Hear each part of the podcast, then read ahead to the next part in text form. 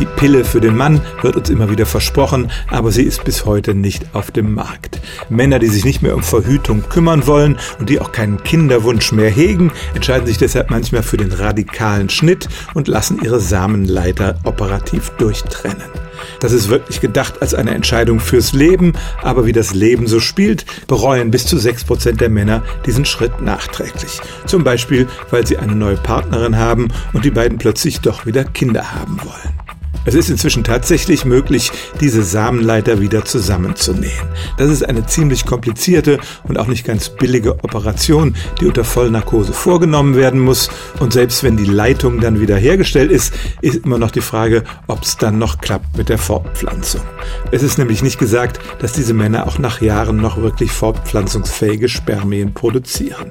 Aber ich war erstaunt zu lesen, dass die Erfolgsquote auch nach zehn Jahren noch 70 Prozent betragen kann. Das heißt, wer diese 2.000 bis 6.000 Euro investiert, die Krankenkassen zahlen es leider nicht, der lässt sich auf eine Art Glücksspiel ein, bei dem er aber immerhin eine große Chance hat zu gewinnen.